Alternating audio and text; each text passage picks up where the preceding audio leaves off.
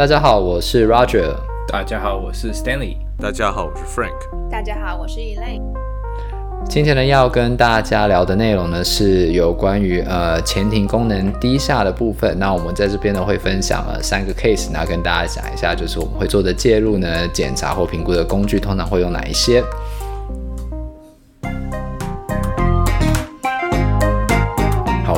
在这个时候前奏一样又结束了。那今天呢，我们闲聊的部分呢，上一次是谢谢我们的那个呃听众呃认出了那个我们 Stanley 还有呃 Frank。那这次呢，我们就是想请 Frank 跟我们聊一下，还有关于就是那个呃他 amputation M P U T 呢，可 supporting community 对呃 supporting group 的一些讯息这样。OK。就是呃，跟我现在在在做的研究也是有关。我我现在做的研究主要就是做呃截肢下肢截肢后患者，然后呃而且有在使用义肢的人的的的的人，然后他们一些呃动作功能的训练的相关的研究。对，所以就是会接触到呃就是这个这个 community。那就众众所皆知的就是说，嗯。那个呃，美国这边会有很多的 support group，就是大家常在常看什么影集啊、电影啊，就会有那个一群人在一个小房，不是小房间，是反正一个围圈圈里面，然后大家坐在椅子上围圈圈，然后对，然后再聊自己的人生故事啊，或这周发生什么什么事情啊，所以各种类型的都会有。最常见就是什么戒呃戒酒的啦，戒毒品的啊，然后还有什么？还有那种什么，反正有些有我印象中，depression 或者一些什么失婚妇女可能也会有。对，那所以其实，然后所以这里的话，因为我们是做截肢后患者的研究，所以那个 support group 就是你其实正常呃，所谓正常的就是没有截肢的你是可以参加，像我就去参加了，当然就去认识这一些、呃，算是 potential 的。Participants potential 的，然后也可以认识他们，然后了解他们的日常生活可能会遇到什么困难。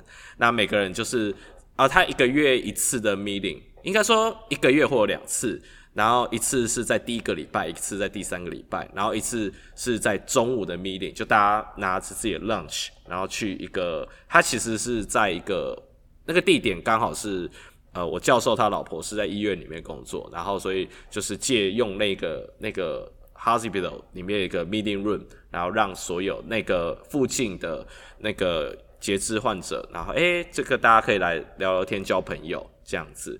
那这一次，这次是我第一次去，然后就听到很多人故事，然后包括我自己手腕做实验，也要跟病人聊天。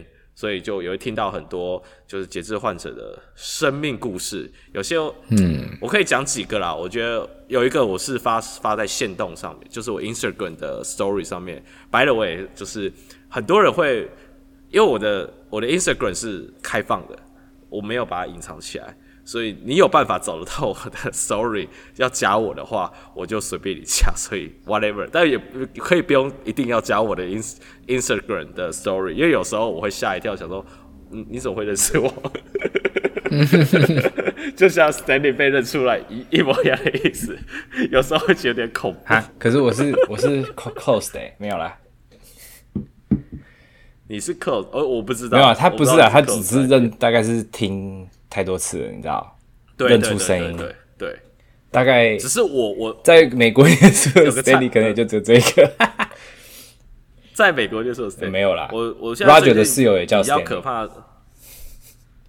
哦，OK，也是在芝加哥念书，所以嗯，有可能呃，他念的不是物理治疗，啊、反正就是最近有有，我昨天这又是题外话。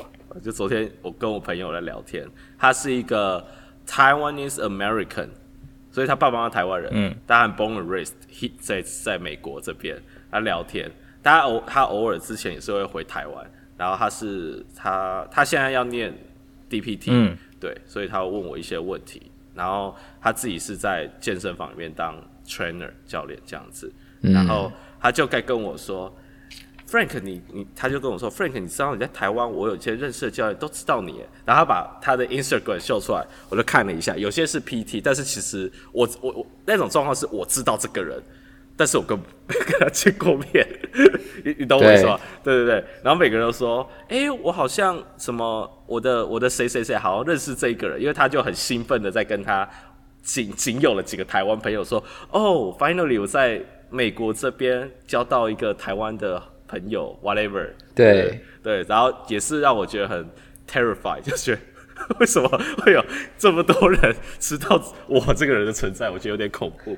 好，回来回来。哎，不会，你是我们哎，你是我们台湾物理治疗界很重要的人物呢。对啊，我现在不知道现在有听的有谁了，但是我是很 humble 的人，我是很 humble。我我相信我这么说的话，多数的人是不会反对的。你是我们未来的新星。好好的，谢谢。反正未来的大佬。Sorry，我我分享一下我跟 amputee 的 story 好了。那个那个 amputee，哇，这可以讲有点长的故事，因为它带一点又带一点点种族歧视的那个故事在里面哦。这一集要一个小时讲。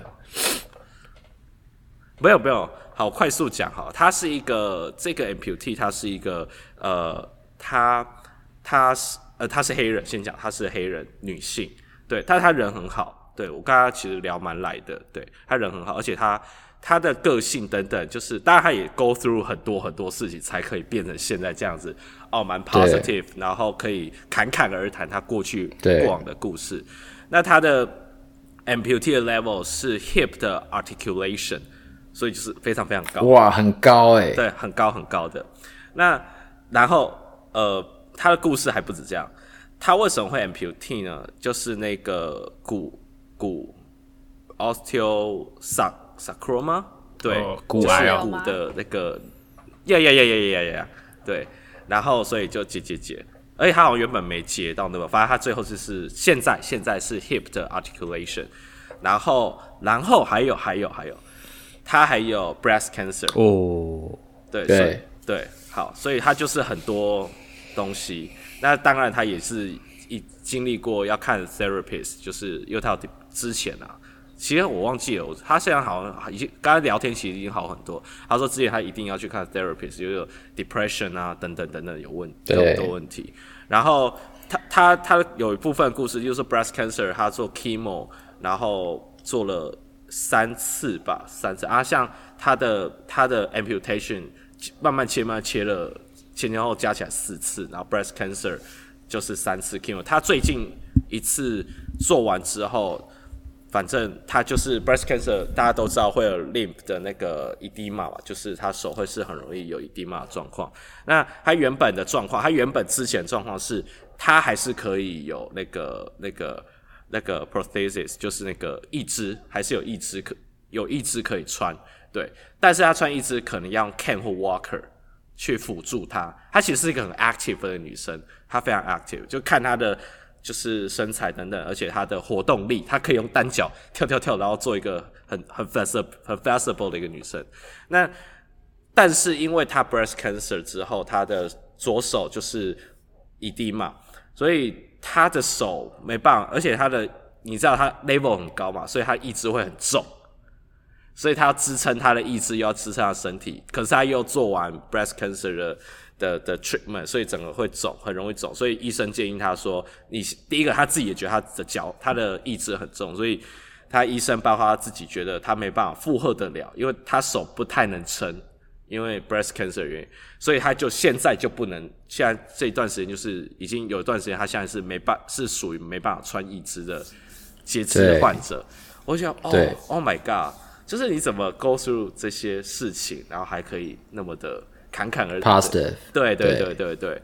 然后他他有秀给我他之前有穿义肢的一些状况等等，我会觉得其实我心里会觉得有点呃酸酸的，或觉得 feel sad，就是说他原本状况是有义肢，他你去想他原本是真的脚，然后切掉过后变一只，三号还是一个脚嘛，就是他会认定这是脚，那现在是连那个脚。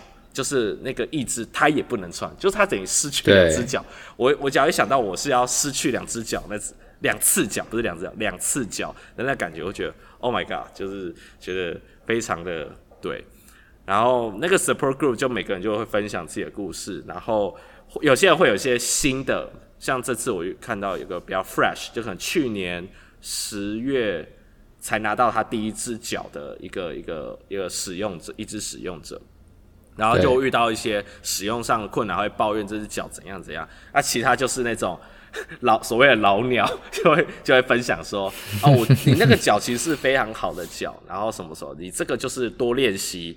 你我看你走路其实很 OK，你就是多练习。然后那你那些 complain 就是一段时间过后你就不会 complain，你只是还不习惯那个脚而已，something like that。就是所以就变成说，像我的老板。然后我老板就做，他会在这个时是其实是他就是去去去 organize 这个 support group 让他起来的。那他从这个 support，我觉得我从这个 support group 学到很多。然后有一个有个截有一个截肢患者，他讲了一句话，他觉得 amputee 在这个 healthcare system 是 minority。我觉得他讲的 minority，我觉得是对，就我没有想过这个，嗯、但是他讲 minority 这个。其实是对的，对。那我就觉得，他就说，因为很多 care 就是没有那么的完全，就没有所谓一个 CPG 或一个什么，就是大家都是有点。而且也没有很 streamline 哦，因为他们需要，比如说他们来看治疗师归看治疗师，可是呢，他们的义肢他们要在外去找，就是那个呃 prosthesis 的那个 specialist，对对，做专门做义肢。然后你去做的时候，那你要考虑，对啊，啊，保险有没有办法给付？然后呢，你变成是说，你各个 component 你都要自己去。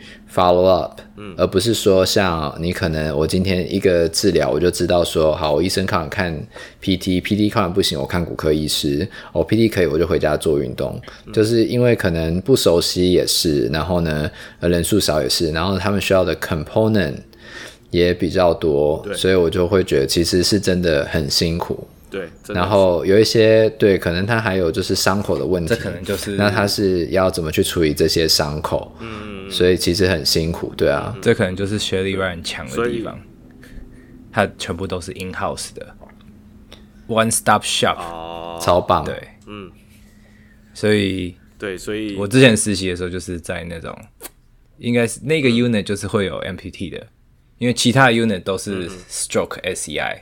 然后我那个是 complex patient，、嗯、所以他就是 amputation 都在那边，哦、然后就遇到那种、嗯、呃，那是什么？呃，firefighter 消防员，然后他就是四、哦 okay、四肢截了可能两只或三只这样子，然后还有 burn，、哦、还有什么？有对，过这种，对对对，非常辛苦，对吧？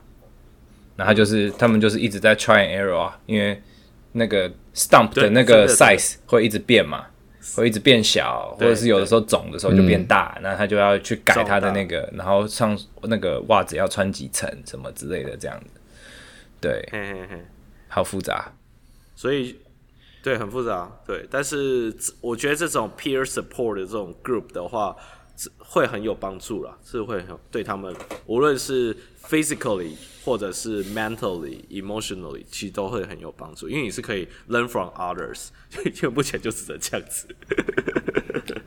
但是我我、uh, 我的我的我的我的我的老板，他就是可以 learn from 这些 experience，然后知道他们的 complaint，会知道说，OK，这个可能适合拿来做研究，说，哎，为什么大家你们会想要这样做？为什么这样好像有效，但是就是没有 evidence support，所以他会从这里去汲取一些想法 idea。有点算是看病人的需求在哪。那如果今天你有研究 support 的话，其实一个是 founding，另外一个是可能政策上，对，那可能就会有改善，改善或者是保险公司开会说好，嗯、那这个是我们应该要被给付，或者是说、嗯、呃 amputee amputee。他们可能会有就是 support 的 association 就会去 push 这个，嗯，就是 insurance 应该要给付这些东西，这样。对对对，对好了，大概是这样，跟大家分享一个，就是。我要谢谢 Frank，那我们今天呃就到哦不，还有还有，我才过 突破 PT 十四分钟，什么十四分钟而已？OK，我只是刚刚还有一个想法，就是说，因为像。嗯那个，因为他们不是那个呃截肢的部分会一直改变那个形状嘛？对对对。那我觉得不知道那个东西是不是有办法呃建模，或者是说你借由机仪器去扫就很难，对不对？扫？你要扫吗？就是说，应该说它像比如说像呃建了模以后，它到它试穿的时候，那个形状可能又变了。所以他们其实每过一段时间可能就需要就要去 assess 对。但我在想的是，有没有可能是他是他可能会给你可能就是在里面，那那个东西可能就是要相对便宜一点，但是它是可以改改那个 size 的。所以呢，他会给你一个系列，就比如说你这个东西可能用两个礼拜，然后再过两个礼拜之后你要用。你是说像像牙套一样吗？因为我觉得它就像牙套那个东西一样。我记得有这种东西。对，就可能是它是可以这样，那你就你在你可能在他给你的五个里面，你就可以自己 manage，可能半年就都没有问题。嗯嗯。那你当然中间还是会回去再 reassess，但你不用那么频繁的去 reassess 这样。对对对，应该是有啦。所以我觉得这可能是一个，我觉得应该是有啦。好，谁要创业的，赶快自己去。我不知道这也会不会成功，但是这可能是个方向，你们赶快去创业吧，去吧。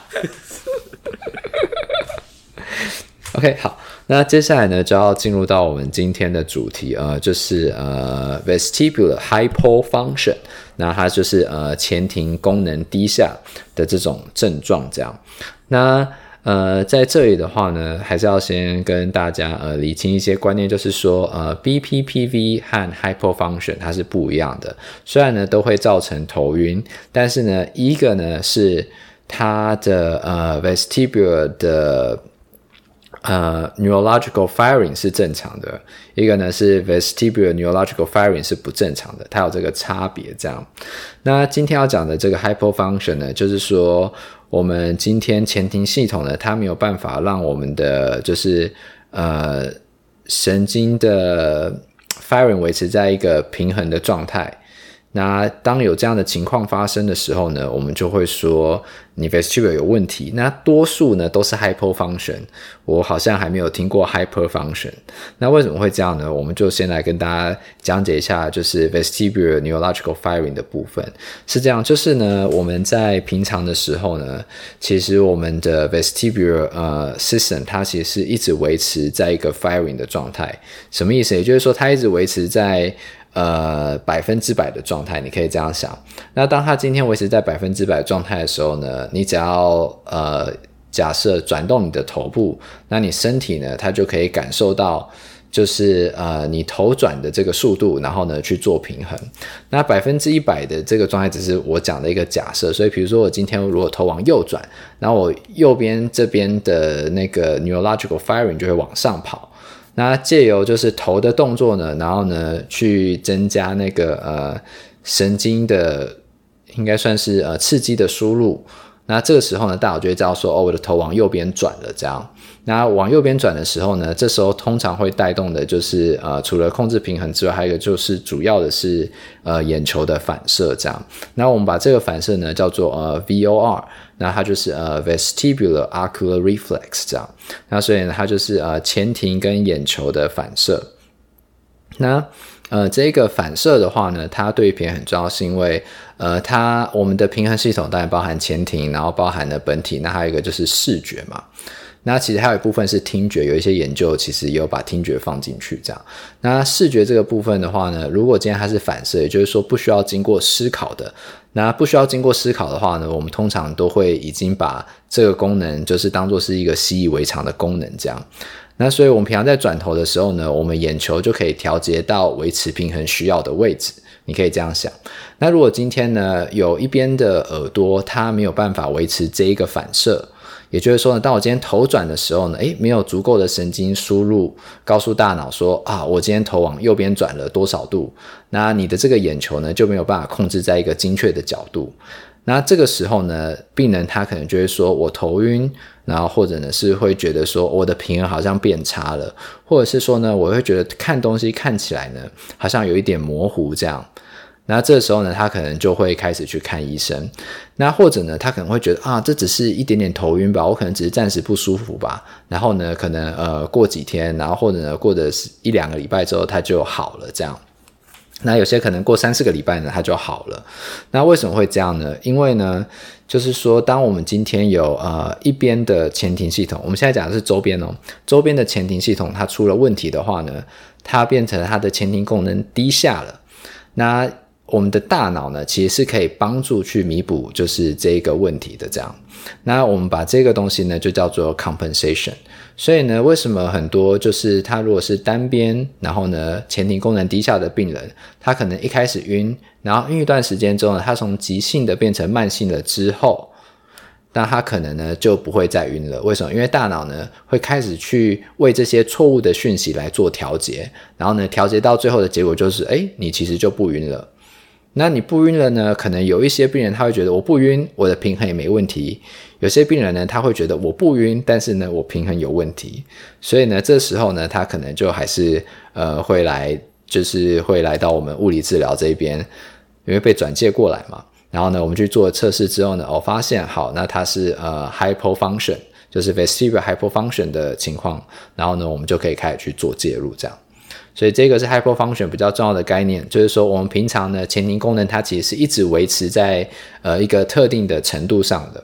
那当今天呢有一边它没有办法维持它原本的功能，它可能只剩原本的百分之八十的功能啊，或者是百分之六十功能。那这个时候呢，呃，因为两边的呃输呃两边受到的呃前庭的刺激不一样，那你在转头的时候呢，或者是说你在一些需要平衡的情况之下呢，你就会觉得哦，感觉到身体不稳，然后或者是感觉到视线模糊。那如果还有兴趣想要知道更多的，可以去 Google vestibular hypofunction，或者呢是啊前庭功能低下。好，那今天呢就是想要跟大家分享呃三个三种 case，一种呢是急性的单边的呃前庭功能低下啊，另外一种呢是慢性的呃单边的前庭功能低下。那最后一个呢就是呃双边的前庭功能低下，双边的前庭功能低下通常都是慢性的这样。好。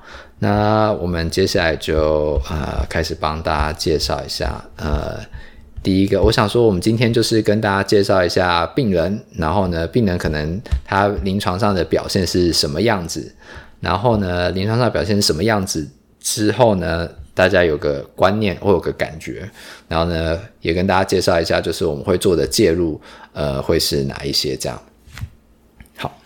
那呃，第一个病人呢，他其实他是这种呃急性的呃单边的前庭功能低下。那急性单边前庭功能低下呢，是为什么呢？因为呢，他照了 MRI，然后发现呢，他的呃听神经那边呢有听神经瘤。那呃听神经的话，因为它其实同时包含了前庭。呃，跟听觉的部分这样，那所以呢，他在临床上的表现呢，他呃，因为你已经 MRI 照出来了嘛，那既然他是听神经瘤，它的位置通常会是同时压迫到呃听觉的部分跟呃前庭的部分这样，所以病人呢，他会有呃听力受损啊，然后呢，他也会有呃就是前庭的问题，但是呢，你会发现他做的测试是属于。周边前庭的问题，而不是中枢前庭的问题。那这个如果大家还有兴趣的话，可以回到我们呃 vestibular 的第一集和第二集的部分，就有跟大家讲到，就是哦我们在急诊会怎么做鉴别诊断。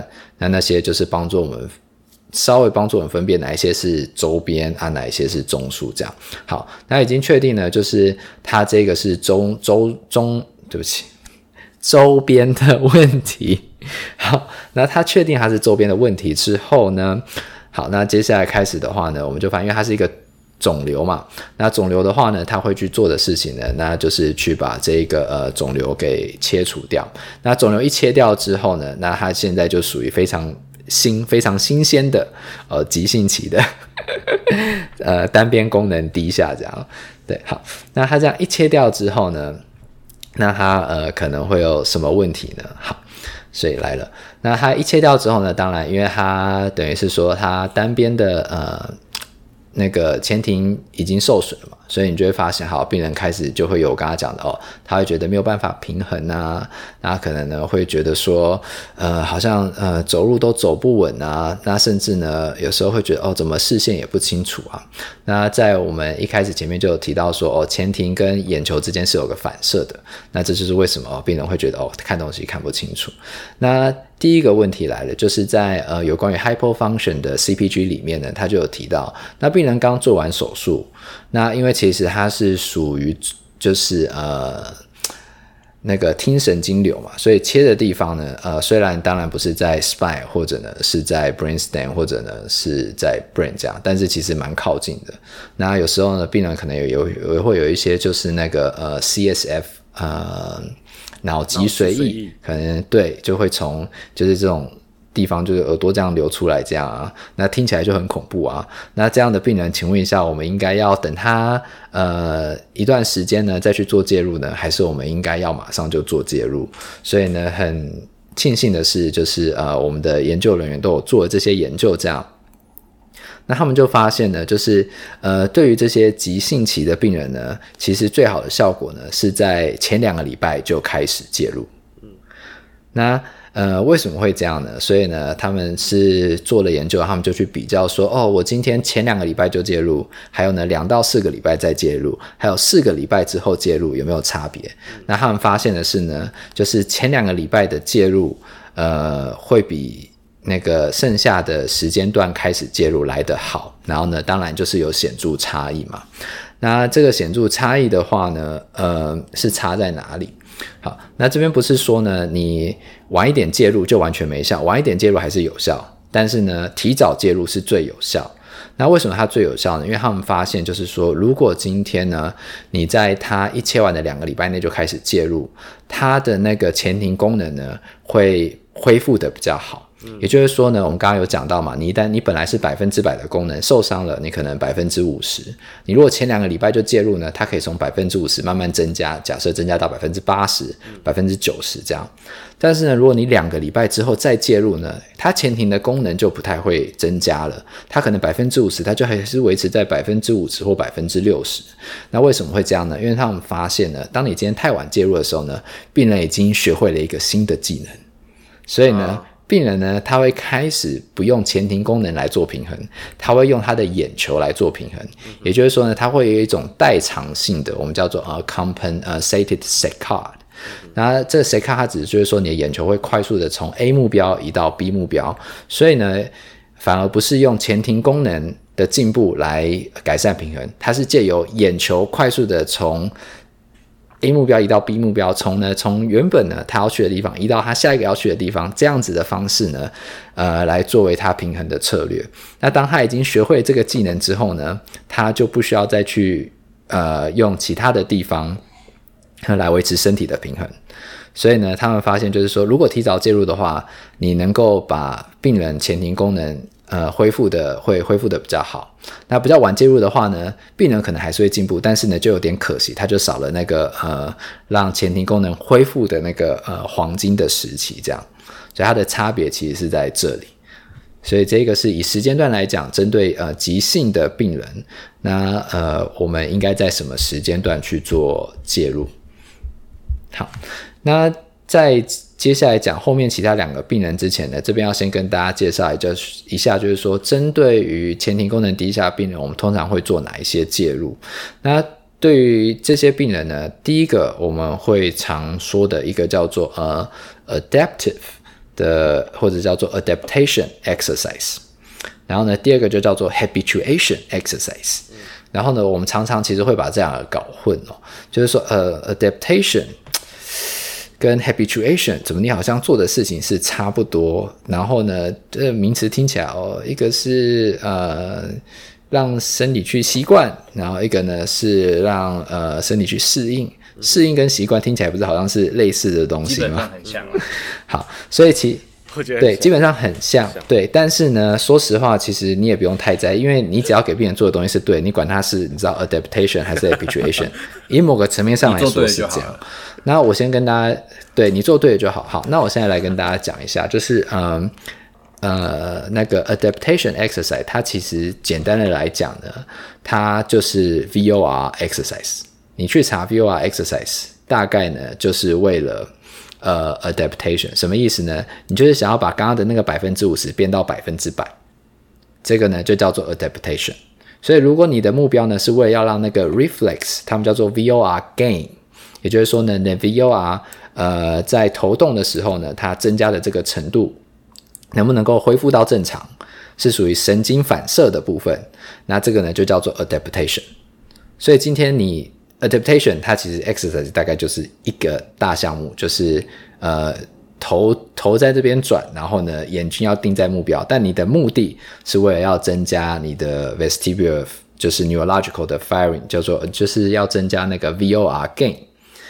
那在 habituation 的部分呢，它主要的部分呢，其实就是要确定，就是你在做这些功能的时候，你的大脑能够去适应这些刺激。那那些就叫做 habituation。那当然，你可能还是会请病人去做头转，然后呢，或者呢是去呃边走路头边转，然后呢呃边走路，然后呢去看不同的东西这样。那但是它的目的就已经不是为了要让你的那个 VOR 的 function 从百分之五十变到百分之百，而是呢不管你的 VOR 的 function 有没有改善，你的功能会改善，这个就是 habituation。所以大家可以就简单的这样分就好了。对，那为什么会要这样讲？因为 adaptation 的话，如果你今天想要让那个反射的部分，就是 neurological firing 的部分呢，去增加，它有一些特定的条件要达成的情况之下，做 VOR 才有效。那在呃研究上来讲的话，有两个地方我觉得可以跟大家分享一下，就是如果想要增加 VOR gain，那你会看到有些人他会做呃，就是眼睛盯着目标，头在转。但是呢，研究发现是说，如果你真的要让那个反射的 firing 变回接近正常，其实你是要在一个昏暗的空间做这件事情，而不是在一个光亮的空间做这件事情。这是第一个。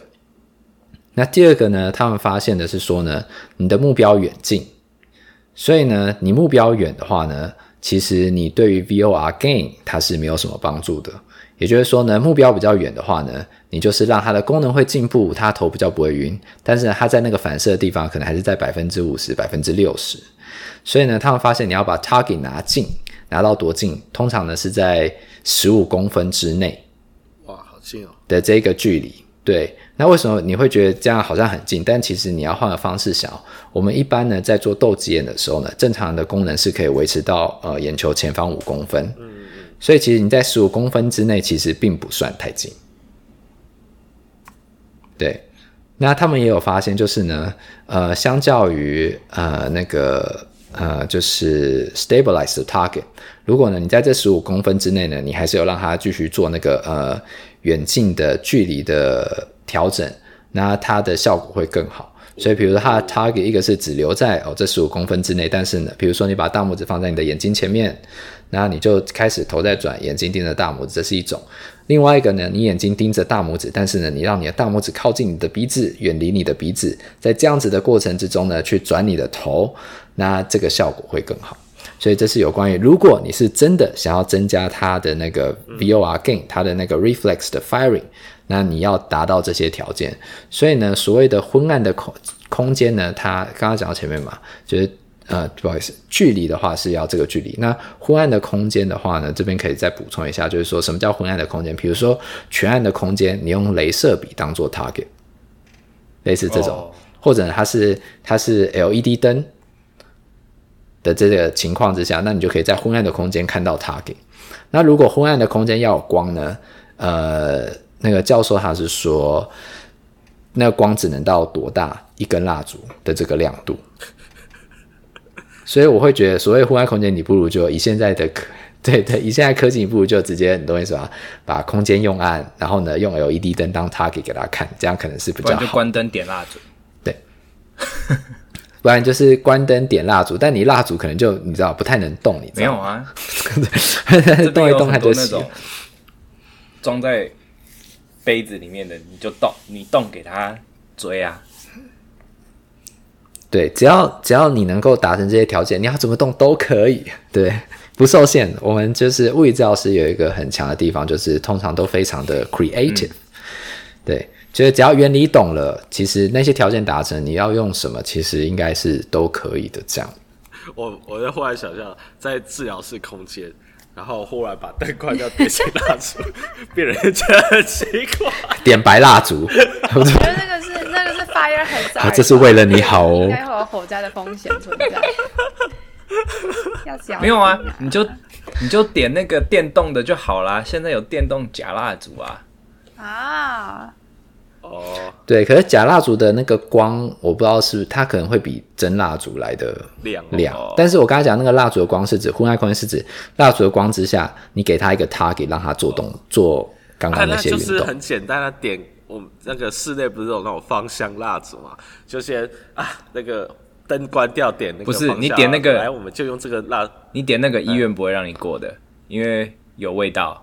对，但是还有一个很重要的东西，就是因为呢，在做这些运动的过程之中呢，哦，你让病人头转，你会希望他看到那一个 target，就是比如说以手指为，你也以手指为主，你让他看到他的 target 是 clear，是 sharp 的，所以便是只有蜡烛的时候呢，东西反而看不清楚。所以其实反而是整个全暗的地方，你给它 LED 灯，就是它是一个非常清楚的 target。clear 的，OK。对，它是 clear 的 target 去做。那呃，应该是说，因为你想要维持它的那个 sharpness 嘛，在转动的过程之中，嗯、所以如果今天你已经是只有蜡烛光，那个东西本来就看不清楚，它继续晃，它也不知道它是看得清楚还是看不清楚，哦、对不对？嗯、对，所以那是它的 challenging 的地方。OK，好，那那个呃。在讲完 adaptation 之后，habituation exercise 呢，它其实是怎么做呢？呃，我把几个就是参数给大家拿来做参考，因为它不是一个单一运动，它是一系列可以调整的运动，就像平衡一样。好，那什么意思呢？就是说，你可以让病人以姿势来说，它最简单的是坐，然后呢站。然后呢，接下来你会让他以不同的方式站，比如说呃两脚并起来，然后呢脚一前一后，然后呢当他这些都没有问题了，你可能就会再把它继续加难，加难到一边走路，然后呢一边去做后面要求的任务，这样。好，所以第一个是他的姿势可以做这可能五种调整，这样。那再来平面的话呢，当然就是从稳定的平面，然后呢变成比如说像海绵垫嘛，所以平面是可以改变的。然后呢，再来就是说呢，在走路的过程之中呢，呃，它可以改变的是它走路的速度，然后呢，走路的方向往前走还是呢往后走，然后呢还是侧着走。好，所以这是第三个参数。那第四个就是呃，头在转的时候呢，它可以你要调整它转的速度，因为呢头转的角度大概都是在二十零到二十度左右就够了，所以呢呃不需要转到太远。但是它转的速度呢，会影响到它头会躲晕，所以呢，当你把这几个参数都放在一起的时候呢，你就可以调整 habituation 的难度。嗯，好，那 habituation 呃 habituation 的话，除了头转之外呢，还有另外一个动作会是，比如让病人弯腰，然后呢再呃把身体直立起来，弯腰再直立起来，呃，这是一个。那还有另外一个呢，是说除了头转之外呢，还有一个是它可以练习呃边走路边转身体。那转身体的时候呢，你可能治疗师就会在后面跟着，然后呢把球丢给他。然后在边走的过程之中呢，除了要转身体之外，他眼睛还要这还要在转身的过程之中，呃，去盯着球这样。所以像这些就是你可以去改变的参数，那你都可以从最简单开始，然后呢渐进式的让它越做越难。那你是不是一定要做到非常难，然后呢，才可以让病人就是出院这样，或者说才可以让病人结束物理治疗呢？其实不是这样。呃，结束的时机呢，通常都是当病人觉得我今天说我想要做的事情我都没有症状了，那其他大概就可以不用来了，会是这个样子。对。那另外一个就是说，如果今天你已经一直做、一直做、一直做，已经做到一个瓶颈了，那这可能也是一个就是。跟病人说，好吧，那我想目前我们能够做到最好的就到这，那你就继续在家里维持这些必要的运动，所以会是这个样子。所以虽然有那么多的参数，但是不是要把所有参数都加进去，这样到那个极致才可以，你懂我意思吧？让病人离开你没有必要这样，这只是说哦，给你参考，这些是你可以调整的参数，这样。OK，所以这是 habituation。那剩下的那个 balance exercise 其实就跟我们平常做的 balance exercise 差不多，但是 balance exercise 的话呢，呃，对于增加 VOR gain 就是呃 neurological 这一块大概是没有什么帮助，但是呢，对于方旋来讲的话呢，还是有帮助的。这样，所以呢，一般的平衡哦，比如说呃上下阶梯啊，呃跨越障碍物啊，在跨越障碍物的时候呢，呃给他一些任务，比如说呃丢接球啊。然后呢，呃，比如说跨越障碍物的时候呢，跨完之后转身啊，那这些都是可以加在平衡训练里的。那最后一个比较重要的呢，就是呃，walking program。那这个 walking program 的话呢，它其实就是希望病人能够呃去增加它的功能，因为在整个 walking 的过程之中呢，呃，它会需要就是呃平衡，然后呢，它会有视觉的刺激。然后呢，他还会有呃，就是人在他身边走来走去，所以呢，在这些过程之中呢，呃，第一个是可以维持他的呃运动量，因为有些人他可能一头晕之后呢，他就会不想要运动，他呢不敢出门，然后或者呢是呃他害怕呢出门会跌倒，那所以呢，你会在呃这样的过程之中，病人可能相对来讲。他当然可能会 deconditioning，可能可能他不会完全的像在住院一样，但是呢，他一定在呃 endurance 上就会变差嘛。然后第二个，他如果不去外面走的话呢，呃，他就少了一些额外刺激的机会，会是这个样子。所以呢，在我们这边的话，会鼓励病人就是哦，你应该要呃开始出去走路这样。当你已经哦是可以安全的在外面走路的时候，那你就要在外面走路，然后呢慢慢增加走路的时间。好，所以这是有关于呃 hypofunction 病人我们会做的介入，通常是这些。好，那刚刚讲完了一个单边的呃急性的 hypofunction 之后呢，我们接下来要跟大家讲的呢就是呃双边的 hypofunction。好，那双边的 hypofunction 的这个病人呢，呃，他其实呢，他是一个呃慢性的病人，这样。那这个慢性的病人呢，不好意思，让我先继续往下看一下下。好，他呢是呃，就是有双边的 hypofunction 的病人，那他已经有可能九个月呢，他就会主诉说，哦，我会觉得呃有呃 dizziness，然后或者呢是我的平衡不好，或者我会觉得有一种恶心的感觉这样。那这个病人呢，他一开始的时候呢，他呃可能就九个月前，他呢有那种非常急性的，就是呃头晕的症状这样，哦天旋地转这种可能也有。那但是呢，呃他也没有呃听觉的损失。那他在这个 severe 的 vertigo 呢，他也就只有两天。那两天完之后呢，他就好了。那为什么会好呢？啊，这是我们刚刚讲到的，就是因为大脑呢，它可以去抑制这些。第一个是抑制，可能是抑制这些周边呃错误的讯息。那另外一个呢，就是说它可以和这些错误的讯息共生，然后呢，调整到就是一个你可以正常呃 functioning 的阶段这样。所以呢，其实我们在看呃。就是单边呃 vestibular hypofunction 的这种病人，我们常常会听到就哦，一开始很晕，然后呢过一段时间，然后他就好了这样。那接下来呢就是做了一些呃测试这样，然后测出来之后呢发现好，那他是属于呃单边的 hypofunction。那这些病人呢有时候他们常常会有一个状况就是说，呃单边单边，但它是慢性的，这是慢性的这样。对，单边慢性的，刚刚讲的单边急性啊，单边慢性的讲已经九个月了。那这个病人呢，他其实一直有在吃一个叫做 m e c l a s i n 的这种药。那这个很常见，就是只要头晕，然后你去急诊室，然后呢，医生就会给你这个药。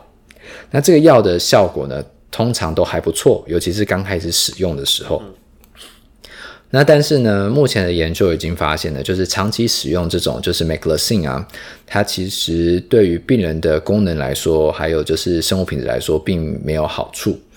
那为什么呢？一个是说呢，Meclizine 呢，它可能在一开始的时候会很有效，但是呢，它到后面之后呢，呃，要么你可能要越吃越多，或者是吃到一个量之后，你就发现它不再有效了，这样，那可能身体就有一点就是呃抗药性的这样嘛。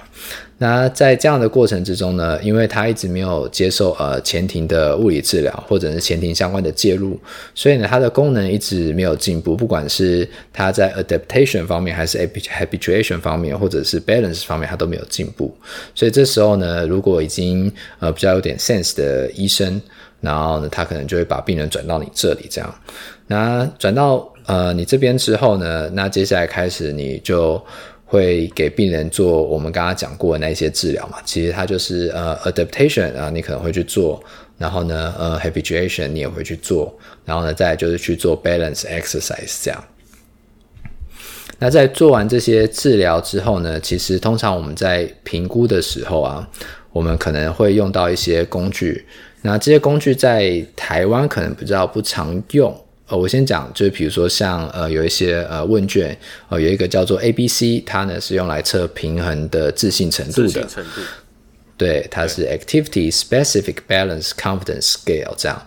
那这个的好处是说，它是病人自觉啊、呃，我这个我对我的平衡到底有没有信心啊？嗯、那它有一个六十七分的 Cut Off Point，也就是说，如果今天你小于六十七分的话，你就是有就是有 full risk 这样。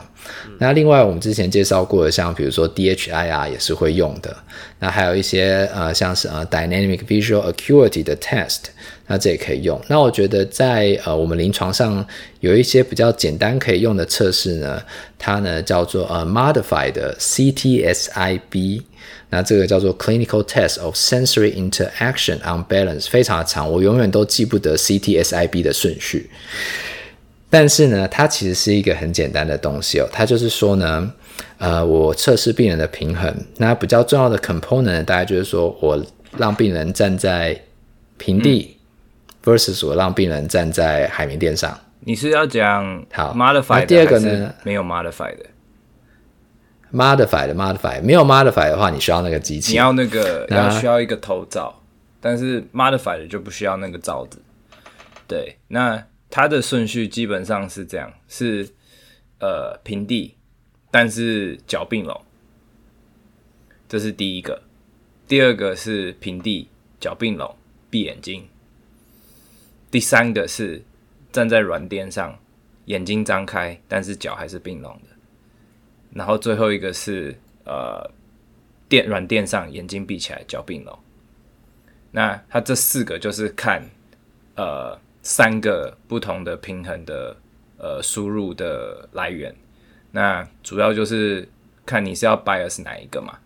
那像说呃是本体感觉，还是是视觉，还是是你的前庭的感觉这样子。对。然后第一个的话就是三个都有嘛。那第二个是眼睛闭起来，所以就是剥夺视觉，所以就只有本体跟本体跟前庭嘛。那第三第三个跟第四个，因为都站在软垫上，所以本体都被拿掉了。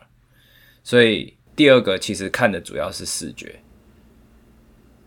那最后一个就是视觉被剥夺了，所以就只有前庭而已。所以如果真的是前庭的病人，他通常最后一个会非常非常烂，有的是一闭闭眼睛他就倒了。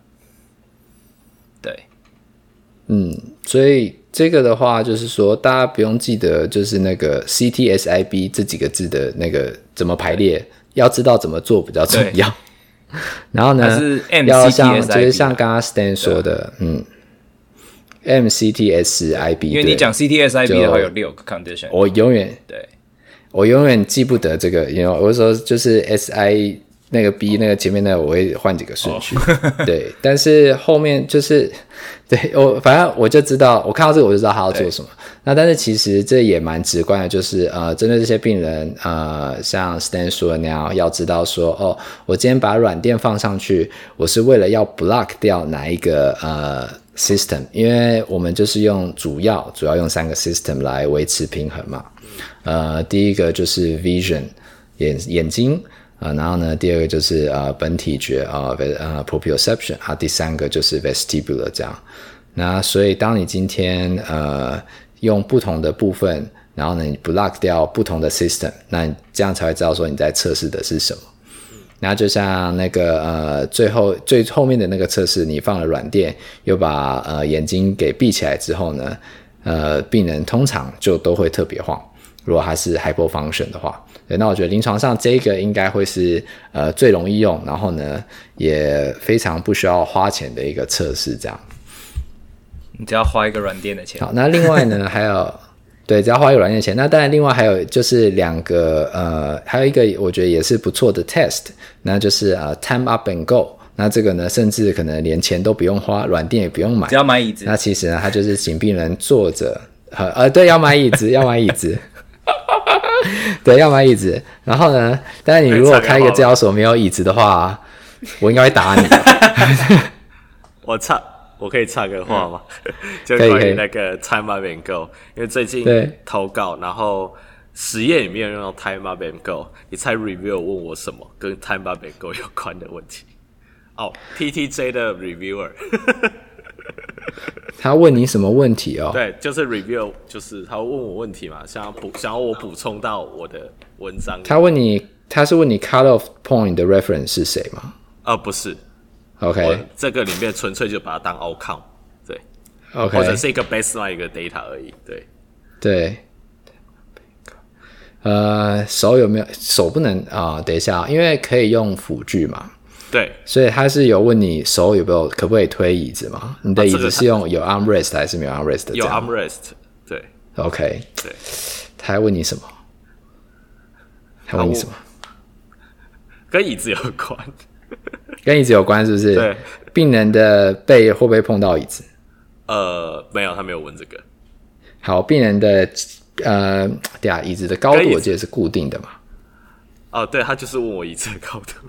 对啊，对，但是我记得椅子的高度在标准测试里是固定的，但是有些病人他脚可能踩得到地，踩不到地，这样。对，但是是有一个 range，我印象中对。四四十四到四十七，somewhere，、嗯、对，就是这个 range 的高度。他问我这个问题的时候，我就会傻住，心想说：哦，第一个，这个实验的做的那个过程不在这里做的，对，它是一个合作计划，所以我就马上传讯息给执行这个实验的治疗师。哎、欸，可以量一下你那时候太慢一高医院的椅子那个多高？然后他量完成后，哦，好险好险，是在那个 range 里面。那还好，真的这还好，是标准测试，是标准测试，对对对，对，有标准有标准，嗯，对。OK，好，那就回到这边来，因为就是啊，呃，time up and go test 其实是我们在临床上非常会常做，简单，然后呢又有被 validate 过的一个测试，这样。那通常呢是用来看 full risk，那所以这个的话呢也是呃我们在临床上可以去呃做的测试，这样。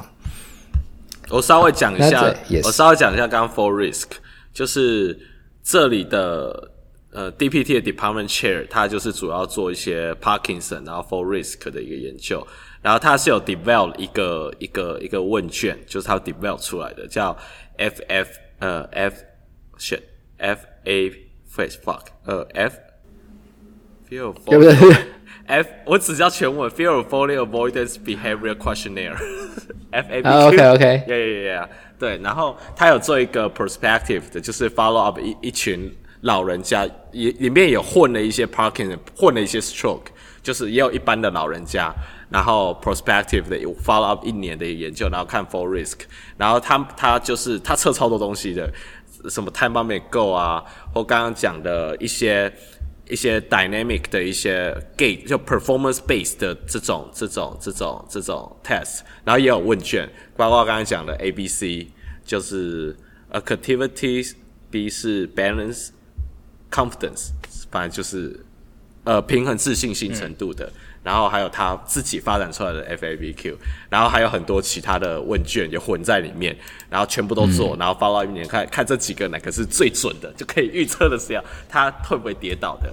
好，最强最准的是 ABC，第一强的，第二名强的是那个 FABQ，因为他是他这个问卷设计的重点，他不是在测不是在测害怕跌倒，害怕跌倒已经有。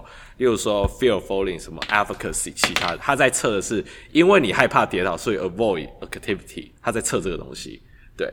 然后第三个才是唯一，就是最后跑 regression，就是跑统计的模型，最后出来有显著的只有三个东西，第一名就是 A B C，第二名 F A B Q，第三名是 time on may go。好，我讲。嗯，所以就是谢谢 Frank 的补充，然后呢？就还是可以再强调一次，就是如果你呃在临床上会担心病人会不会跌倒的话，你就可以做这一个测试，这样，嗯，对，是真的非常方便，啊、而且几乎在比如说我们有那个呃，就是这边有 Medicare 嘛，就有点像台湾那种呃全民健保那种感觉，嗯、只是它是给老人用的这样。那他们可能要求的就会是说，哦，你要做，如果你做 full risk 的话呢，你会用什么工具来评估？那其中一个就是用这个工具来评估，对，所以是个蛮重要的工具，这样。蛮重要。那也是对，有被呃，就是像刚刚讲的被 validate 过这样。第三第三个嘛，对不对？对对对。OK，好。那在这边的话呢，就是呃，相较于急性期的病人来说的话呢。呃，慢性期的病人呢，如果呢他今天在做像 VOR，然后或者呢是 vestibular 这些 exercise 的时候呢，他需要的时间呃可能会比较久一点，才会开始看到效果这样。那像在急性期的病人呢，他呃可能是做在 CBG 里面，他是说呃做呃每一次做呃一个礼拜至少要一天至少要做三次，然后呢呃每一天呢至少要做十二分钟，那才有机会呢看到效果这样。那呃针对慢性的这一个病人呢，呃目前的研究来讲呢，并没有强调。并没有一个说确切的 dosage 这样，那但是呢，呃，你可能就会预期它要比呃十二分钟呃还要来得再长一些。那在临床上还会有一个问题呢，就会是说，那请问一下，是不是一定要有呃治疗师的 supervision 效果才会比较好呢？还是没有治疗师的 supervision 呢？呃，效果呢也还是差不多的。那在 CPG 里面的建议的话，而且它是 strong evidence strong recommendation。是说呢，呃，会需要由治疗师来做呃 supervision，也就是说有治疗师陪同指导的情况之下，他做的效果呢，呃，才会是比较好的。所以这个可能对于治疗师来说是一件好事，尤其是呃，如果你是打算呃以开业为主的话，做呃就是 vestibular 方面的呃 clinic，那可能这个对你来讲就是一个蛮有利的一个 evidence，这样。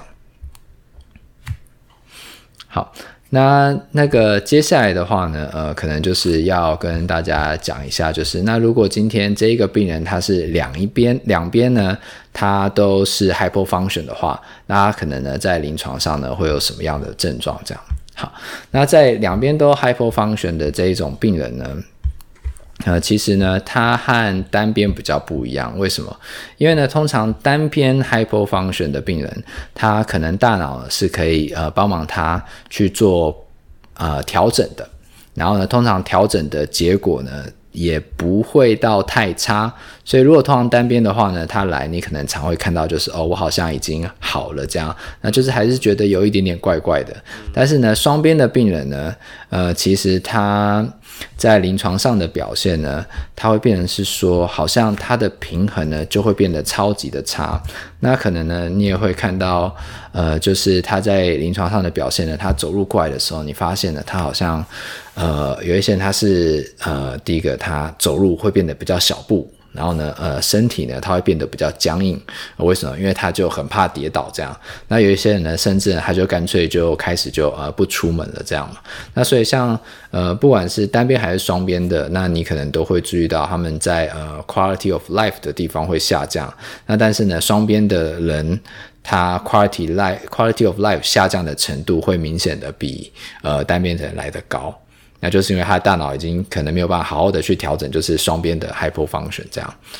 那但是呢，在那个什么呃双边 hypofunction 它有一个特色，就是因为呢它两边都没有 function 了嘛，所以呢它根本就没有就是两边呃先讲用内耳，这好像不完全正确。就是我们刚刚讲到，我们一般前庭的功能呢，它是可能维持在百分之百的情况，那有一边百分之百。有一边呢，百分之五十，它不平衡的情况之下，你才会觉得晕嘛。但当今天两边都是零的时候呢，它又重新平衡了，所以呢，它可能又变得不晕，它只会跟你说我变得不太稳。那呃，有些时候呢，你可能会呃，就是听到别人他会说，哦，我发现呢，我坐在车里面的时候，或我开车的时候，我会觉得那个呃路特别的陡。